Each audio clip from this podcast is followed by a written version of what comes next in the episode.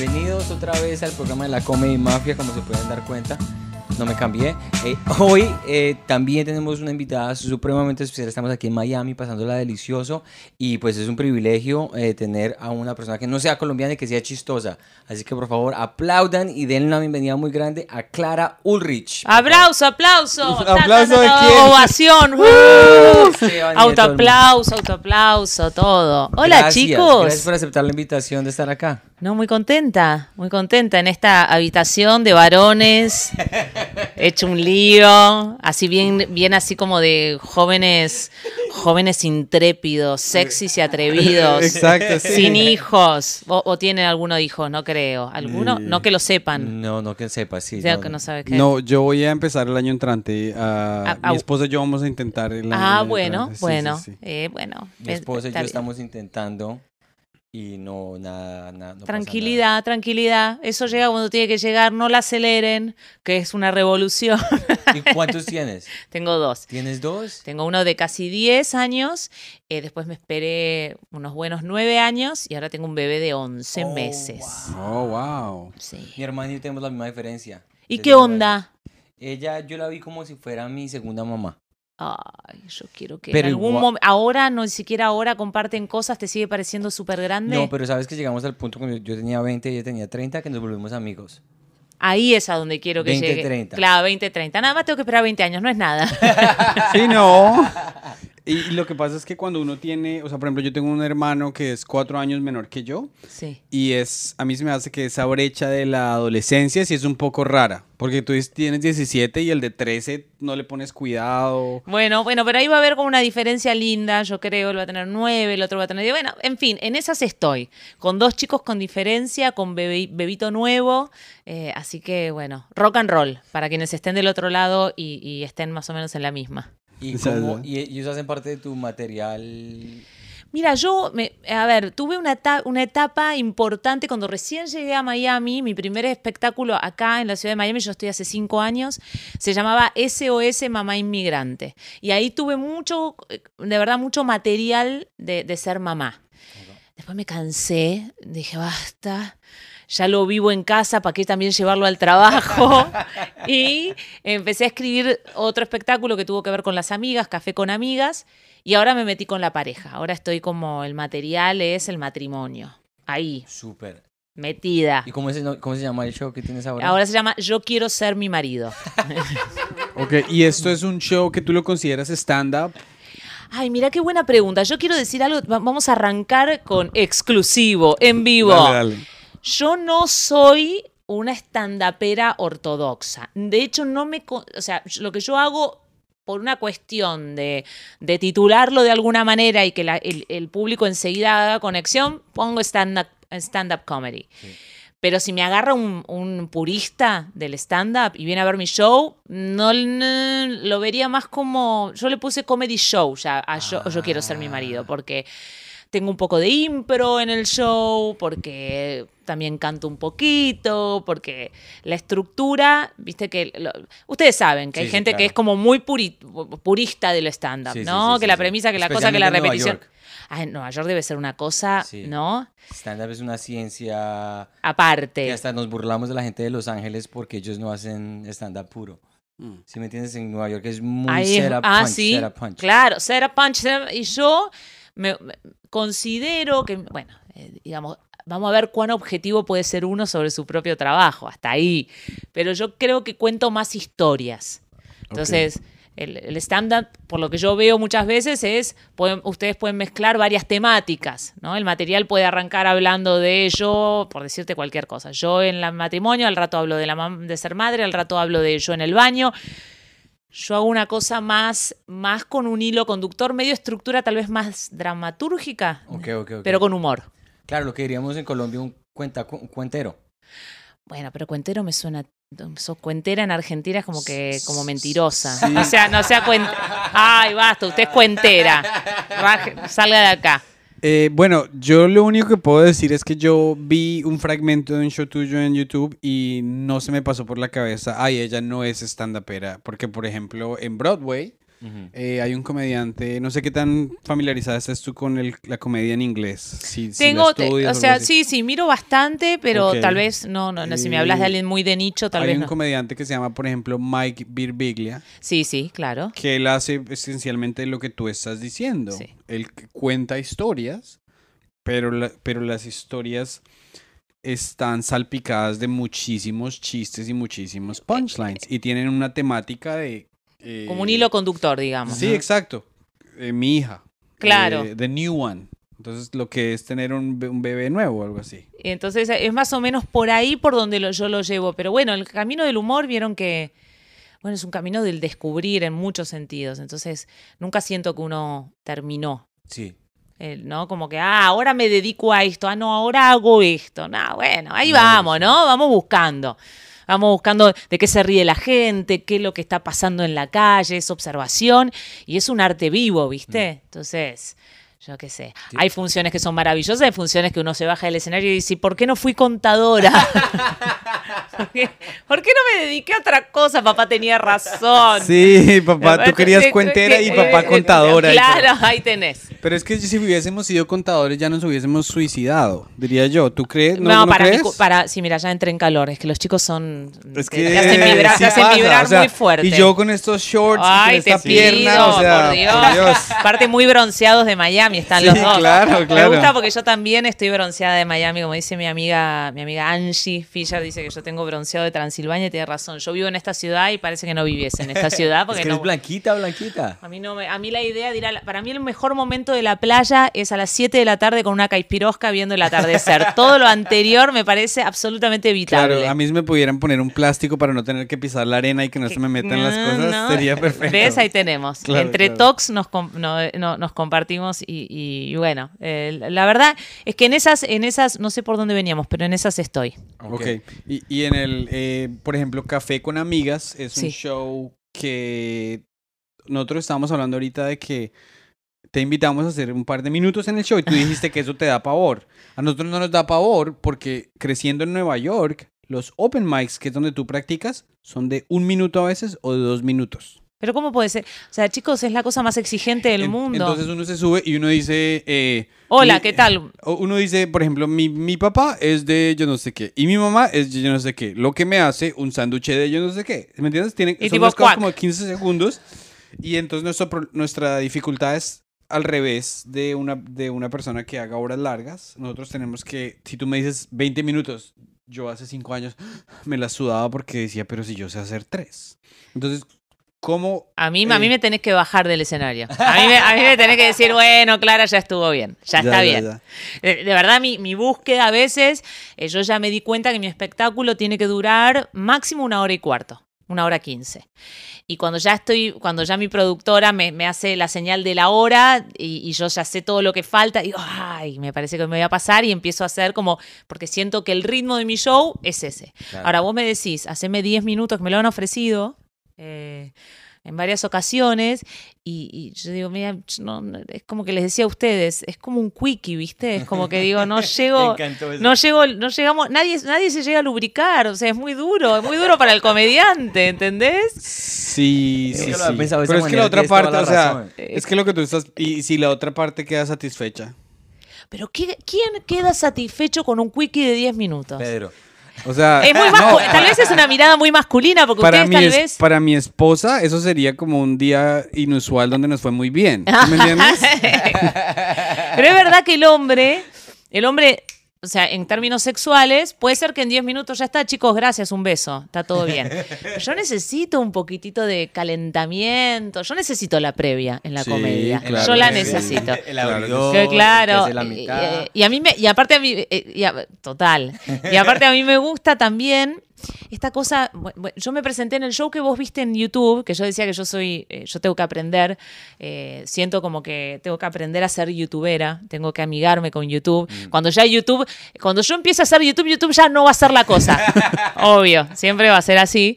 Pero mm, lo que vos viste fue en el show de George Harris, que tuvo un montón de visualizaciones, porque George es, bueno, es un duro acá en la, en la ciudad, es, es, eh, la verdad que el fenómeno teatral que hace George Harris, eh, comediante venezolano, eh, además gran persona, eh, a- yo me presenté eh, en el primer año de estar acá.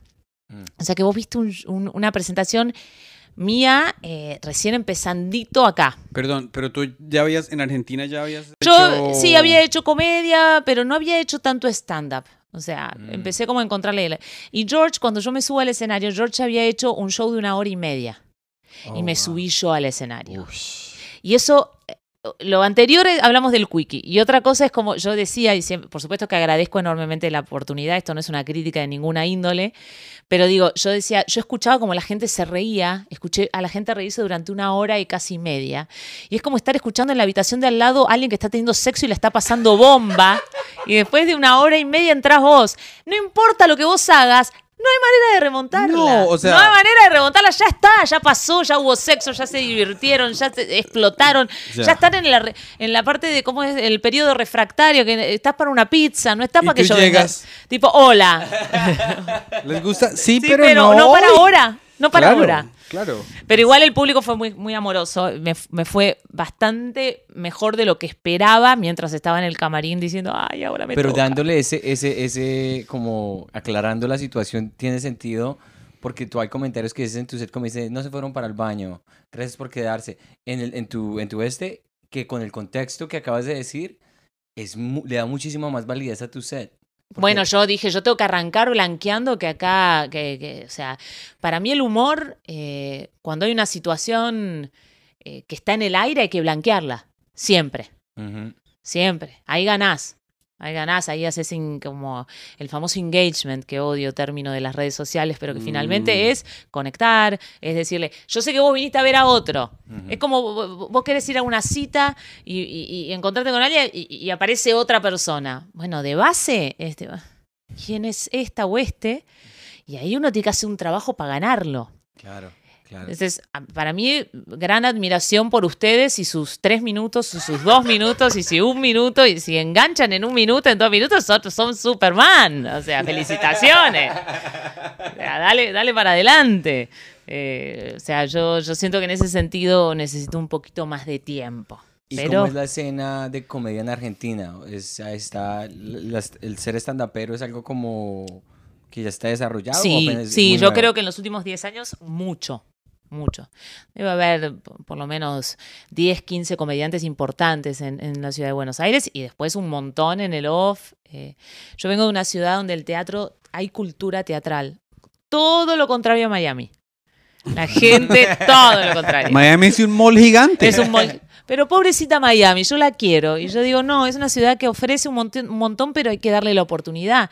Es como, ¿viste? Es como esa actriz eh, que, la, que la, la encasillaron y que nunca más le ofrecen otro rol. ¿Entendés? tipo, Miami, ¿a qué se dedica Miami? Miami tiene dientes blanqueados, pelo, ¿viste? P- pelo platinado y está súper bronceada, ¿no? Sí. Bueno, pero si la dejas un poquito, te juro que además es interesante y, y habla Sí, de cosas sa- interesantes. ¿sabes, ¿Sabes de quién me recuerdas? No sé si esto era el show de Don Francisco o algo así, que había una señora que la llamaban la Titanic.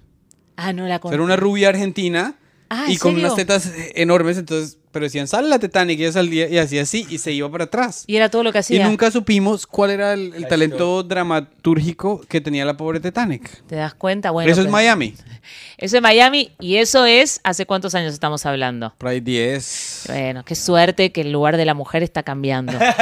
No, claro que sí, claro ¿No? que sí. No, obvio. porque, porque el lugar de la, de la mujer, y sin ponerme ultra feminista, porque no, no, es, no es lo que soy además, pero sí creo que, o sea, el lugar de, de- de lo, de lo sexual, las mujeres o, o somos sexys. O, o hasta en un lugar de, la, de, de- de- de tonta, ¿no? La chica perdida que no sabe a dónde va o la chica que está buenísima. Y, y entonces es muy reducidito, ¿no? Sí, el rol. claro, Muy claro, como- claro. como muy, Y eh, Miami es muy latino, entonces yo creo que esos estereotipos aún pesan más con la cultura latina. A mí me han dicho muchas cosas con respecto a eso. eh, bueno, es un temón ese, el rol de la mujer en Latinoamérica. Eh, yo sí siento que en algunas cosas... eh, es más, hablemos de las colombianas. Sí, sí, Por, ejemplo, dale, dale. vamos a hablar de las colombianas que yo tengo. yo tengo un chiste que, bueno, de- eh, que yo digo que Eh, voy a hacer el acento y, y- Uy, y por lo favor, siento. por favor, Ah, por esto, favor. esto va a agarpar mucho porque la- esta, va a estar el que va a decir, no le sale nada. Va a estar el que le causa gracia, pero yo digo que yo, eh, yo vi que hay que aprender de las colombianas. Este es un chiste que, que- que yo hacía en, en Café con Amigas, que decía, hay que aprender de las colombianas de cómo manejan a los hombres. Porque que yo vi en vivo esta situación. Eh, Vea pues, papi. Vea qué bello se ve ese bolso. No se vería bello ese bolso, usted y yo y ese bolso. Vea, papi, sí que sería bello, ¿no? Entonces yo digo que el tipo mira como, como fascinado, como diciendo, te entrego la escritura de la casa, ¿qué querés? El bolso y qué más, ¿no? Y que la escena, misma escena, en Argentina es muy distinta Dale. que las mujeres entramos y decimos, eh, Juan Carlos, sí, me compré una cartera. Y no me preguntes cuánto me salió, ¿ok? Porque yo soy, yo soy independiente, yo tengo mis propios gastos y mis propios ingresos y no te tengo por qué andar dando explicaciones de lo que gasto y lo que no gasto. ¿Viste? Y entonces el tipo no dijo nada. Y si me vas a decir algo y si querés que me querés decir algo, bueno, entonces, ¿sabes qué? Nos separamos. Me voy y nos separamos, porque si no puede ser. Y esta cosa que tenemos la, argen- la mujer argentina que parece que ladra todo el tiempo.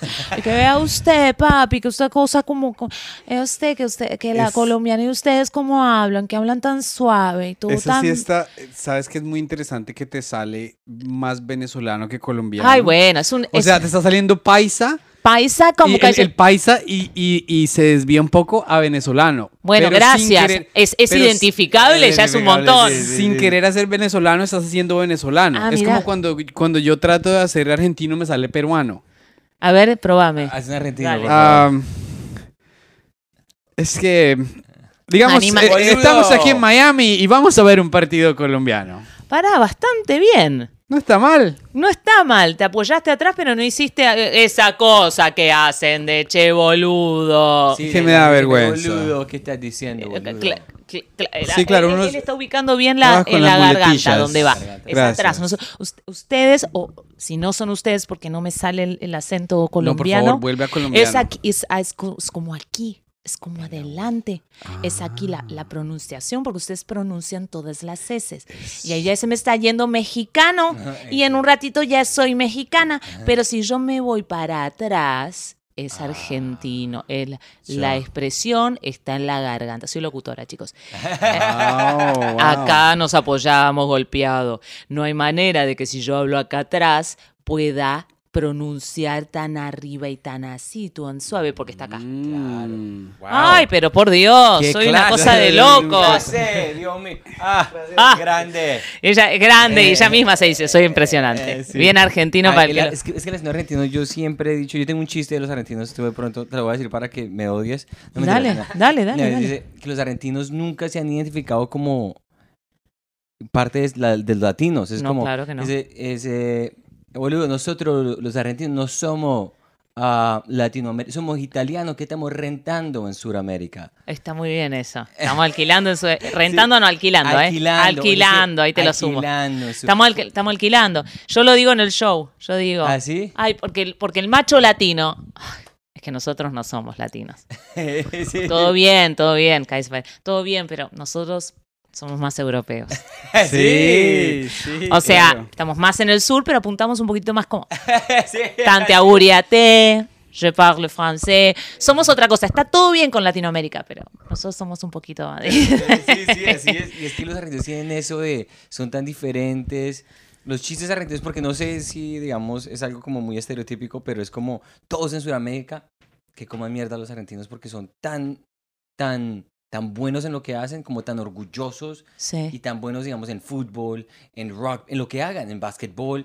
Como, es algo como mentalmente como superior, no sé cómo lo hacen. No, no creo en eso. Me encanta. Llegó ese, llegó ese marketing. Estamos No, es- trabajando muy bien en, en quién estaría manejando No, el marketing. los resultados, porque ¿qué tiene Bueno, somos muy exigentes. Mm. So- sí, no sé si. eh, bueno, la cultura, viste, es, es bastante particular. Creo que somos gente muy exigente, con una realidad de país muy compleja, siempre.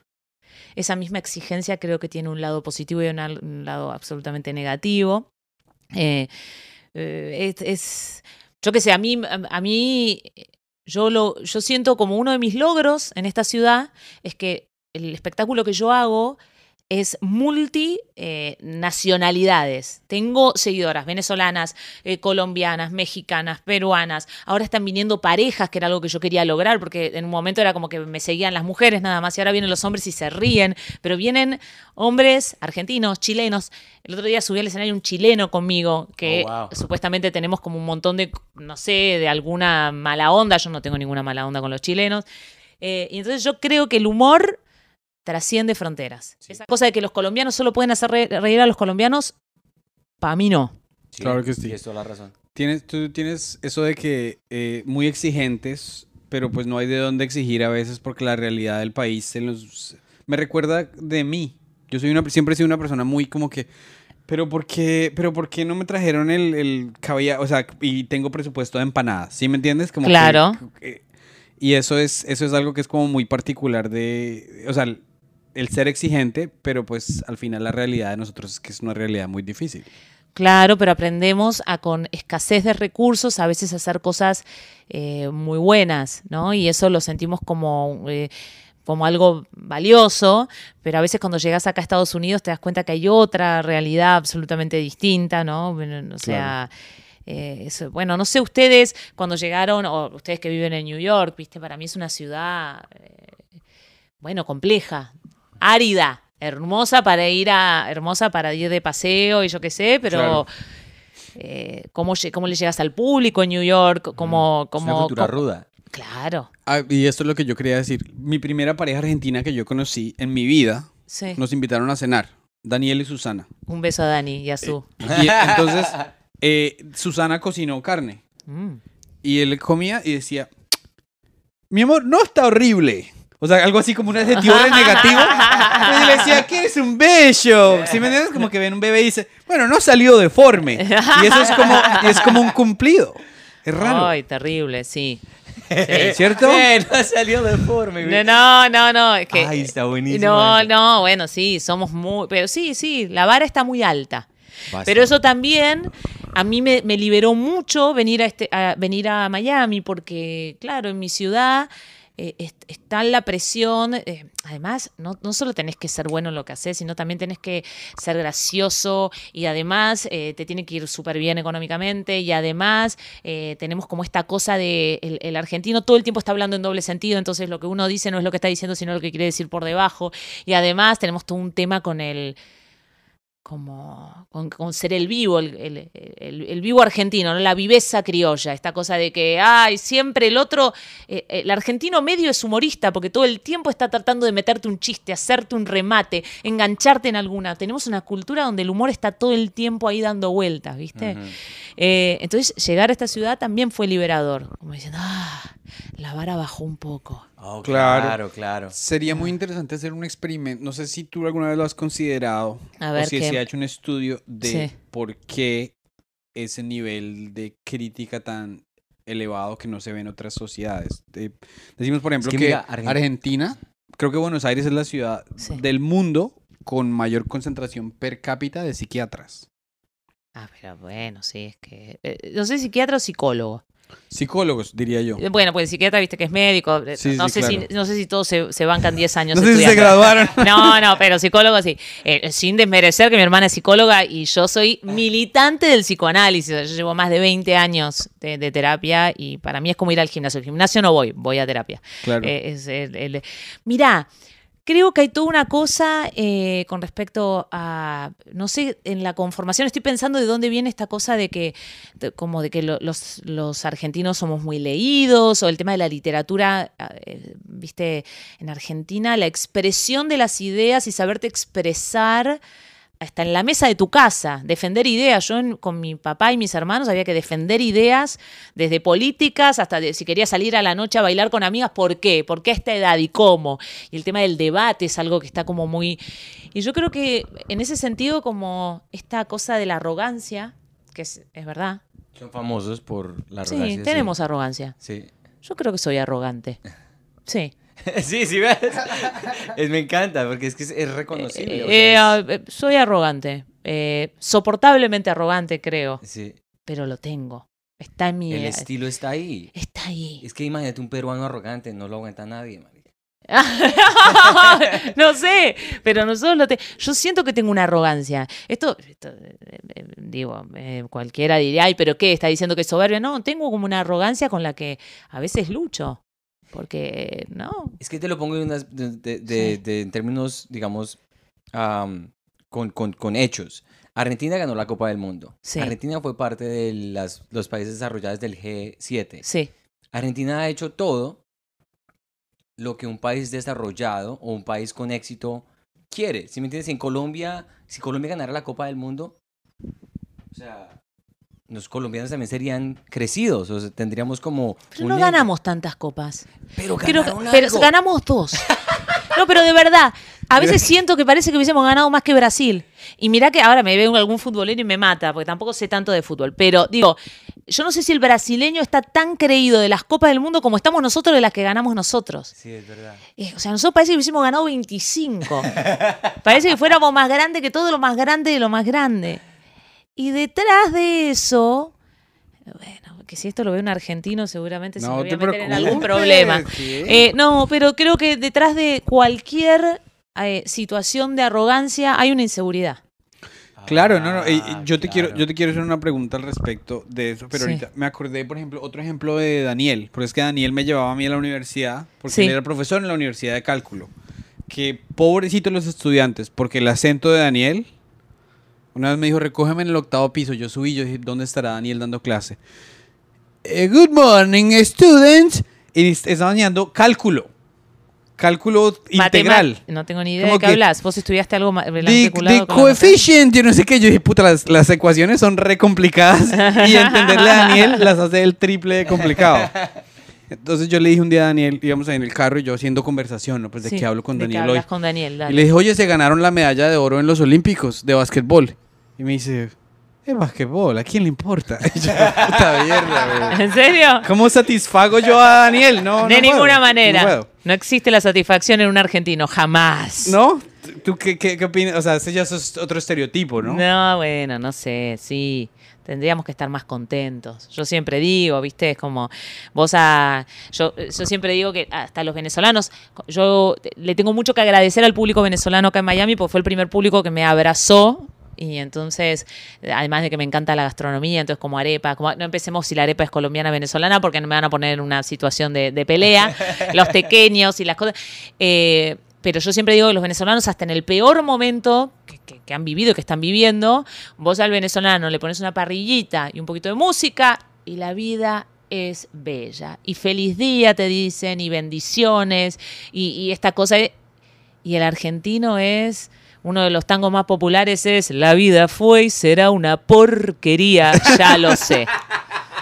Nosotros siempre, ¿qué tal? ¿Cómo te va? Nunca estamos. No, bueno, acá querés que te diga. Ahí vamos, tirando, fumando, remándola, estamos viendo. Siempre algo nos está faltando. ¿Y tú y- eres así? No, yo trato de no ser así. Ok. No. Bueno, mu- muchos años de terapia, ¿no?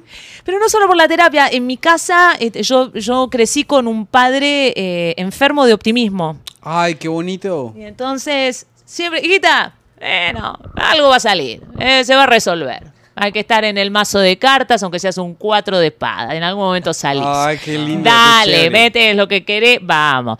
Eh, vaya y trabaje. Una cosa, una cosa de mucho de tra- del trabajo. Laburar. Labura, labura. Esto, me acuerdo que yo eh, me había ido a Madrid. eh, eh, estoy hablando mucho yo. No, es Es para es ti. para ti, es tuyo. Estamos súper interesados.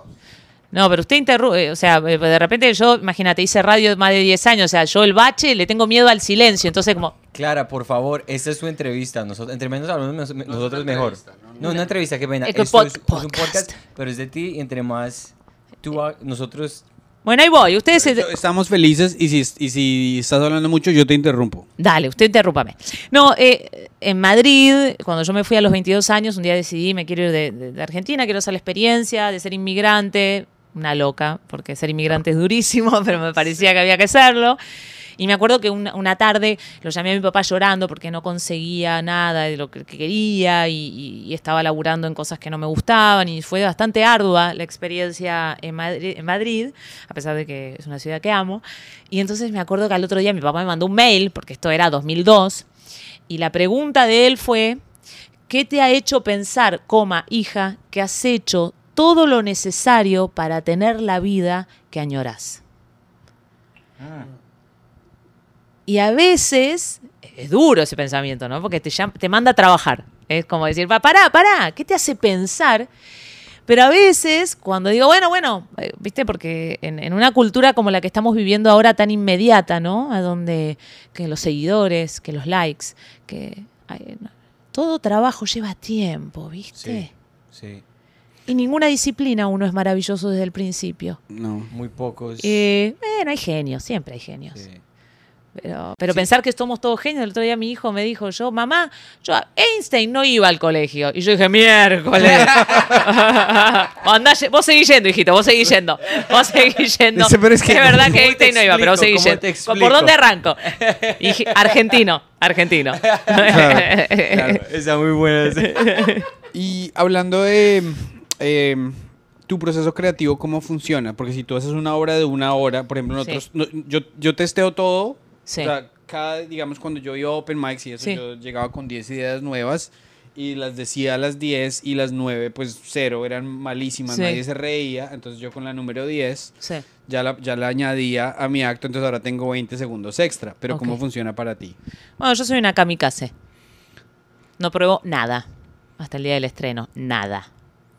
Pero las ideas las tienes escritas en algún lado. Claro, tengo un super guion que sigo y todo. No pruebo nada. Y ahí voy. ¿Y alguna vez alguna de estas ideas totalmente que no o sea, que porque es lo que el miedo más grande del comediante, ¿no? Tener que dejarlo, Tener que estar abandonarlo. en medio idea y que nadie se ríe y nadie te está copiando. ¿Sabes que no me pasa tanto eso? Pero no por decir, ah, no, vos, vos venís a mi show y te vas a morir de risa desde el principio hasta que te... Digo, mira, yo te vengo a contar algo. Creo que te vas a identificar, creo. Hago una, para yo hago un laburo intenso. Eh, eh, cada hijo, cada show que yo tengo, son, eso es un tiempo largo del trabajo, de encerrada en casa, de observación, de decir esto no, esto sí, esto queda, esto se va.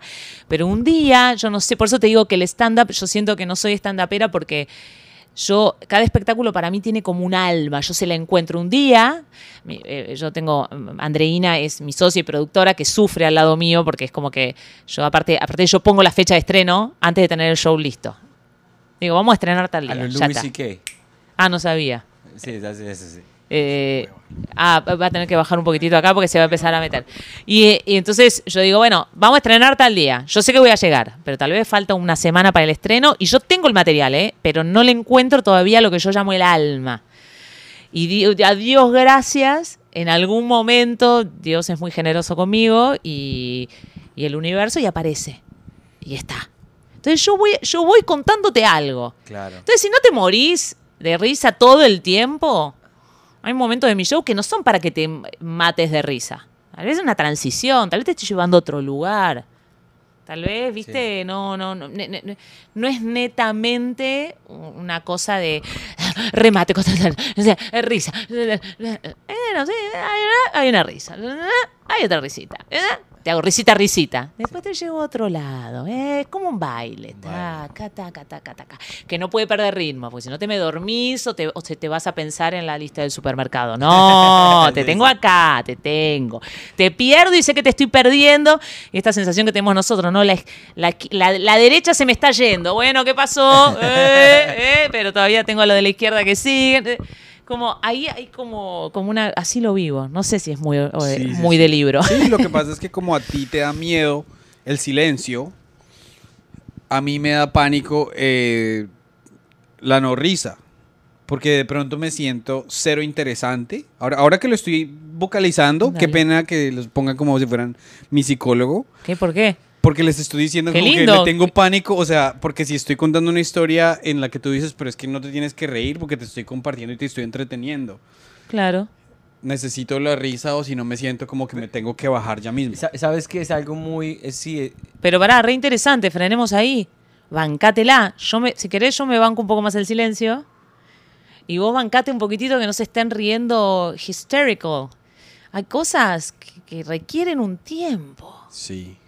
Bancate ese tiempo, porque yo a veces estoy escuchando a alguien y, y me está re entreteniendo, pero todavía no estallé. Mm. Estoy viendo, ah, sí, entonces que, ah, bueno, yo soy de tal lado y en New York no sé, ah, y entonces y te estoy, te estoy siguiendo, te estoy siguiendo, no me fui. Sí, claro. Pero ¿qué pasa con nosotros arriba del escenario? Cuando vos, el problema es cuando el público está conectado, pero uno está tanto en la cabeza propia que el que está desconectado es uno. Ah, Y entonces me tengo que ir, me tengo que bajar, yo ya me tengo que bajar. Y boludo, no, están. Te los perdiste. wow. Y te los perdiste vos. Porque el señor después se va a su casa y yo qué sé. Y con suerte tiene sexo con la mujer. Sí, sí, sí, claro, claro. Pero vos claro, te claro. bajaste porque nada, no, ahí bancate. Bancate la cita. Pero te va- Claro. hay que creer en el material de uno. Sí, a mí hablando del silencio, Sí, es toda am- razón, a- sí. hablando del silencio, eh, yo una vez estaba leyendo un libro como de psicología o algo así, Sí. o creo que era una, hasta una columna de consejos para hombres o algo así, Ajá. y, y después lo noté en un amigo mío que conseguía muchísimas chicas. O sea, él, él levantaba, tenía mucho poder de levantar. Ajá.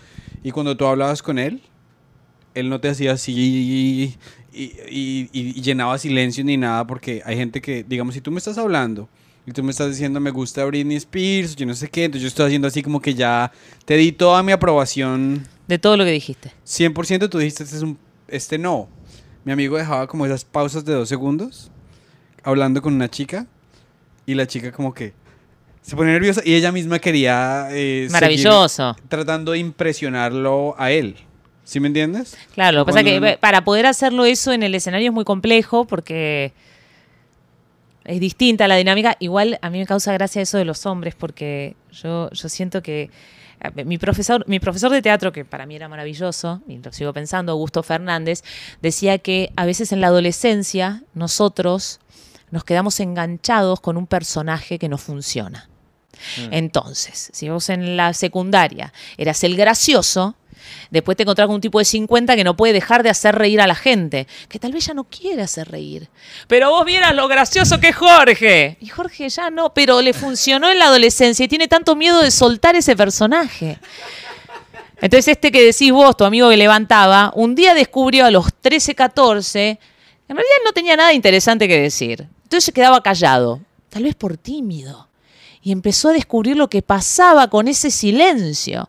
Y que las minas le hablaban y que con eso levantaba. Entonces tu amigo, vamos a ponerle el nombre Luis, Luis tiene 40 y en realidad es un tipo aburridísimo que no tiene nada que aportar, pero sabe que desde el silencio genera eso. Entonces es un misterioso. Hace 40 años que se hace el misterioso. Entonces es como que a veces hay que ver ese personaje, ¿no? Que uno como sostiene, aunque ya, perdi- ya está, está viejo y estaría bueno cambiarlo, pero uno queda agarradito porque necesitamos que funcione. Y, y ojo con eso. Ojo Sí. con eso en, el- en el- en lo artístico, Sí. porque no, no probamos nada. Sí, claro, no hay que... y- Es yo el todavía... el ego, el ego y como ese tipo de Claro. sentimientos a este soy yo y esto es lo que tengo que hacer. Y lo que tú estabas diciendo del silencio, que digamos, no sé si es algo muy neoyorquino, es que, o me pasa a mí, es sentirse juzgado por otros comediantes. Ah, claro. Entonces, si tú te montas al escenario y hay gentes, comediantes atrás y tú estás haciendo tu, tu- tu material y hay silencio, tú inmediatamente te vas a la cabeza como, ah, me están juzgando, no soy chistoso. Y eso es como una, como una caída así en... a- a- Ay, Pero es imposible, es imposible brillar en ninguna circunstancia si uno está en la cabeza de uno. Sí. Mira, hablando de la terapia, eh, una función, eh, yo soy muy exigente arriba del escenario. Soy argentina, pero además de ser argentina, de la Argentina media soy exigente, o sea que imagínate lo que soy. Quiero que las cosas salgan bien, que el, que el público, desde que, mira, desde que cómo se sienta el público, de, de si está bien ubicado, de si el aire no está muy frío, muy caliente, a ese nivel, ¿eh? Eh, o sea, si hay mucho ruido, si en la barra están gritando los pedidos, o sea, eh, a ese nivel. Pero también con, con lo técnico, porque mi show tiene ins- inserts de, de- de sonido y tiene cosas, ¿no? Entonces, bueno, tuve una función que no me terminó de encantar. Y llevándolo al espacio terapéutico, por eso digo que es maravilloso, mi terapeuta me dijo algo que lo transmito para los que escuchen esto y para ustedes. Él me dijo, mientras vos, mientras vos estés en el escenario, no puedes actuar. Mm. Y me pareció maravilloso. Algo eh, eh, la gente dirá, pero ¿cómo? Si está ella. Pero hay una diferencia. Uno va, el material. Había otra frase muy linda del teatro que era: eh, hay que amar el teatro en uno y no a uno en el teatro. Hay que correrse. Es muy complejo porque es uno, es el ego, es que se rían de lo que yo digo, es que los comediantes digan, vení, participá de nuestro pequeño club de comediantes exitosos y maravillosos. Pero eso, es, eso es, no es lo importante. Lo importante es el material, en el caso como ustedes lo nombran. A mí me gusta decir mis historias. Lo importante es lo que vine a contar. Cuando el material es más importante, entonces el silencio no te importa o, el, o, el- o el- o el- la no risa. Pero es un arte muy difícil, lo digo súper fácil. Claro. Uno está ahí arriba y, y está como... Están pasando mil cosas, pero cuando uno calla al opinador interno y estás laburando en eso que viniste a hacer, que es tu trabajo, y lo, lo pones más objetivo, ah, ahí pasan otras cosas. Y ahí de verdad ves a la gente, Me encanta eso. Claro. Wow. ¿no?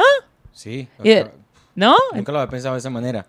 Porque muchas veces nosotros como comediantes pensamos que el material o mi historia funciona si tengo Risa. risa. Y si tu material es extraordinario y justo te tocó un público que, bueno, que no enganchó ahí, Sí. y entonces lo descartás, Sí, sí, sí, sí, sí. ¿no? Por eso yo te digo, la prueba de ustedes, esta cosa súper exigente de los estandaperos eh, formales y cosas de esta cosa de, en 10 minutos te tengo que hacer acabar y en 10 minutos mi material tiene que ser estallante y tener cu- 440 risas. ¡Para! Déjame hinchar. Sí, porque en Nueva York nosotros tenemos el concepto del el tight five, que son los cinco minutos de Concentrados. concentrados que aparecen en televisión. Y entonces ese tight five, por ejemplo, que Pedro hizo en Colbert, Vos hiciste un Es- type 5 que te fue bárbaro. Sí, pero tampoco estoy satisfecho. O sea, como que ya lo hice y ya, ¿y qué? Es que a dónde está, bueno, hay que ver a dónde uno le encuentra el sentido. Sí, Yo lo que quiero decir es que el laburo, si el, si, el, si el sentido del laburo nuestro está todo puesto en la reacción del público, entonces es una infelicidad absoluta forever, eres Sí. esclavo al- al- a eso. ¿no? Y, Claro. le, y le ponemos laburo y no nos estamos haciendo millonarios. Por ahora. Ojo, eh, guarden este material. Porque- ¿Tú cuánto tiempo llevas haciendo eh, tus shows? Bueno, Teatro stand-up, eh, bueno, teatro yo decidí ser actriz a los 15 años. Tengo Ok. 42, o sea, Ok. estamos por cumplir 27 años juntos. Ya, ya, Es un amor. Una- es el, el amor que más me ha durado. Ah, ¿y, y tu pareja también es artista? No, para nada. ¿Qué es tu pareja? No, ahora tiene, tiene una empresa acá, es, es como emprendedor. Una palabra que O odio, sea, pero... lo- es importante para un artista tener una pareja que no sea artista. digo yo, no digo, no es por Eh, no, no sé. Yo ahí me enganché con este señor, eh, con el que tengo dos hijos. ¿Él es, él es argentino también? Sí, él es argentino también. Eso es así. Cuéntanos la historia, por favor. A ver, eh, yo terminé en una cena con mi papá y sus amigos de la política. Mi papá debe ser, eh, bueno, ya no está en este plano, pero era de las pocas personas que creo yo que hacía política y perdía plata. Mi papá invertía en la política, creía en un país mejor. Y de ahí vengo yo. Ah. De ahí vengo yo y yo también creo en un país y en un mundo mejor. Eh, y me acuerdo que estábamos en un domingo, eh, habían jugado los Pumas rugby y habíamos perdido, habíamos llegado re lejos, me acuerdo, en el Mundial de Rugby, que siempre, algo, no sé si Australia siempre nos saca o, los All Blacks siempre nos terminan sacando, no me acuerdo en el 2007 por qué quedamos afuera, y mi papá dice voy a tener una cena con los amigos de la política y mi hermanita, que en su entonces tenía 15 años y yo tendría 27, algo así, me dice, vení, vení, porque no me dejan quedarme sola en casa y es un embole, es un aburrimiento ir a esas comidas, esas cenas. Yo digo, bueno, te acompaño, pero un ratito nada más. Y bueno, y me senté en esa cena y al lado estaba la que hoy es mi suegra. Y me dice, ay, ¿sabes que mi hijo estaba en casa y le dije que no viniera porque no sabía que venían los hijos de Carlitos, mi papá? Le voy a decir que venga. Y entró ese moreno, morocho se dice en Argentina, y yo dije, qué Sí, bueno claro, que está este morocho. y se sentó y, y empezamos a hablar y no sé qué en la mesa, éramos ocho personas, estaban estos amigos de mi papá, mi papá, su mujer, bueno. Y en un momento empezamos a hablar de radio, yo trabajaba en radio y, empezaron a hablar de un conductor que no pienso decir el nombre y yo lo critiqué porque le dije que me parecía un pésimo comunicador y entonces quien es hoy mi marido me dijo, ¿por qué pensás eso? Y le digo, bueno, no, por esto, aquello y él me dice, ¿lo escuchaste alguna vez todo el programa? No, le digo yo. Me dice, ah, bueno, tenés que escucharlo. Primero me, me, me peleó y a mí La pelea siempre. mm. Y entonces me dice, ¿y vos con quién trabajás en la radio? Y yo le dije el conductor con quien trabajaba, que no era el mejor. Y dijo, ah, bueno, y vos con... ah", y se rió. Yo dije, qué desubicado. Y una adentro hizo como, mmm. Y bueno, y terminó la cena y no daba levantarse un tipo ni pegar onda con mi papá y adelante. Y fue mi suegro, el, el vivo, dijo, Clara, ¿por dónde vivís vos? Sebastián, lleva a la Clara. Oh, el wing Que te queda, que te queda de paso para. Y entonces dijo, mi marido salió medio del baño, se veía confuso y yo lo miré y le dije, no, que tu papá dice que me tenés que llevar a mi casa. Y dijo, ah, bueno. Y terminamos tomando unas caipiroscas y no, no, llegué más tarde a casa. Y ahí enganché con el morocho y acá estamos. Oh, wow. 15 con dos años hijos después, con dos hijos, En con, Miami. con- en Miami, con, con crisis en el medio, por supuesto, la vida matrimonial no es sencilla. Y bueno, y él es el, el- él es el leitmotiv de mi show. Yo quiero ser mi marido. Sí, sí, sí. Ay, y hablando rapidito de esto. eh, bueno, antes, por si se nos apaga algo, Sí. ¿dónde te pueden... de- ¿Cuál es tu Instagram? Mi Instagram es arroba Clara Ulrich OK, pero si pones Clara U ya aparezco y soy una señora toda tuneada, toda maquillada, toda esta que no estás viendo ahora, que no hay luces. Estos hijos de su madre, que son varones. Me hacen grabar un podcast sin luz, sin aro de luz, con la luz del, del hotel, entrando la luz de la ventana. Esto es un desastre. Esto, esto no lo pueden mostrar para contratarme para nada. Estoy indignada. ¿eh? Por suerte me puse un poquito de maquillaje porque el indignante y desgraciado de Santiago me contestó que era con cámara eh, 10 minutos antes de venir para acá. O sea, desastre. Sa- sa- desastre. eh, Santi ni siquiera se ha bañado hoy. Ah, gracias, Santi. Ese es el nivel de elegancia De de, elegancia de este podcast. Veo, Eh, veo, y- veo, y veo. tu show está activo ahorita. Está activo, yo quiero ser mi marido. No puedo decir fechas porque seguramente esto no sé cuándo lo van, eh, o cuándo En lo va. semanas. Bueno, cuándo lo va a ver la gente no sabemos, pero si usted me sigue en arroba Clara Ulrich, ok, se va a ver, va a ver cuáles son las próximas fechas y espero que no sean solo en Miami y como les comentaba fuera de- del, del aire, eh, el show va a ir a otros países de Latinoamérica, así que estoy re contenta. Súper, súper chévere. eh, y cualquier cosa que se te ofrezca en Nueva York y en Colombia, con muchísimo gusto. Cuando vayas a Nueva York nos mensajeas y ahí Claro, y así también para tomarnos una cerveza o algo, ¿no? Claro. Que no todo, todo, todo sea trabajo. Claro Sí. que sí, claro que sí. Y bueno, tú hablas de que tus shows eh, a veces encuentras, o sea, encuentras como el alma del show Sí, a cierto punto. a ¿cierto? cierto punto. Pero el, el- y la semilla, la semilla, por ejemplo, café con amigas. ¿Recuerdas tú cuál fue el, como el primer cosa que tú dijiste? Esto Sí, las mujeres estamos tan ocupadas, se volvió se volvió a caer. sí, pero tú ya estás Eh, bueno, eh, las mujeres estamos tan preocupadas eh, y tan ocupadas en la vida doméstica, familiar y lo que fuera, que no tenemos espacio para nosotras nunca. Y café con amigas fue juntate con tus amigas. No pierdas eso. Tómate un café con las amigas. Pero a partir de ahí desarrollé toda una cuestión con las amigas y después nació Café Caliente, que fue como la secuela que fueron todos los hombres de mi vida, que siempre alguna amiga estuvo de testigo o supo, y entonces eso estuvo bueno. Y SOS Mamá Inmigrante fue mi primer catarsis de vivir en Estados Unidos y de que ser mamá en esta ciudad es mucho más difícil que ser mamá en Buenos Aires, o más o menos así lo vivía yo. Y en este caso eh, fue tener nuevo bebé Claro. Y volver a acordarme todo lo que lo odié a mi marido con el primer hijo. todo lo que no se ocupa. No, eh, yo ya venía pensando que quería hablar de qué es este invento que nos hicimos de casarnos con alguien y vivir 20, 30 es algo muy años. loco, es algo muy ¿Y loco. por qué lo hacemos? ¿A quién se le ocurrió? ¿Qué es esto de ser monogámico? ¿Por qué queremos...? Ay, por favor, dile a mi esposa. Eh, pero que venga a ver el show.